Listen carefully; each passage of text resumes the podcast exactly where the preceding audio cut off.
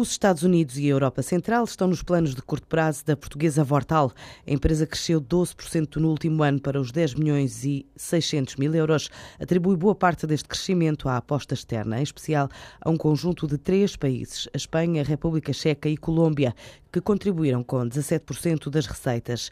Para este ano, a Vortal quer entrar em mercados do centro europeu, também em território norte-americano, numa altura em que diz ser líder de compras eletrónicas na Península Ibérica e está no topo 4 mundial do setor.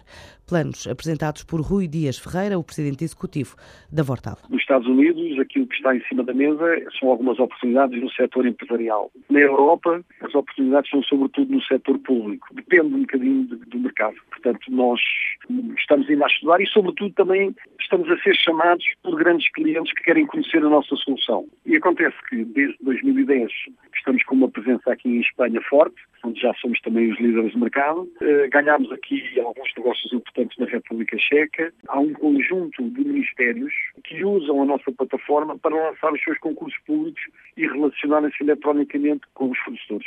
Uh, ganhámos aqui na República da Colômbia, que confiou na Vortal para fazer compras eh, públicas da República da Colômbia, portanto, de todas as agências públicas, e é um contrato importante e que nos abriu, aliás, as portas de uma série de outros países e de, enfim, de outros, outros holofotes que hoje nos permitem acalentar uma esperança num caminho crescente contínuo. Este ano a Vortal espera crescer mais 19%, registrar uma subida de 25% nas vendas ao exterior, no momento em que assinala um volume de negócios na ordem dos 9 milhões de euros e diz ter já uma cota de mercado superior a 50%.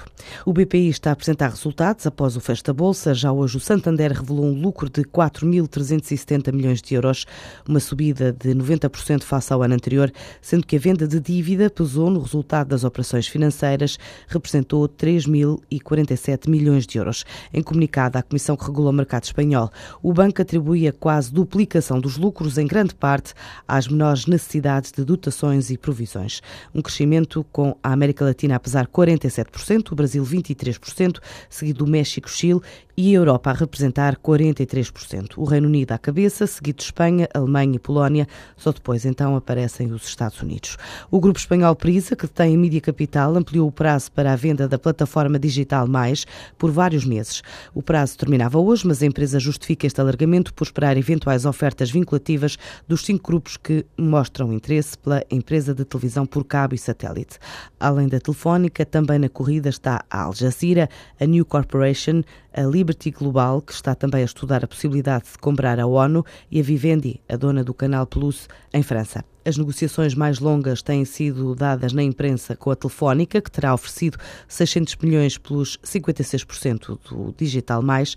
A oferta da New Corporation de Rupert Murdoch está interessado nos direitos de futebol também. Foi, segundo o portal El Economista, ainda menor, ascendeu a apenas 200 milhões de euros e desconhecem-se os dados da oferta da Al Jazeera e da Vivendi, sendo que a Liberty Global, multinacional que comprou a Virgin Media por mais de 17 mil milhões de euros, está interessada em ativos em Espanha, podendo ter já avançado com uma oferta de 7 mil milhões de euros pela ONU.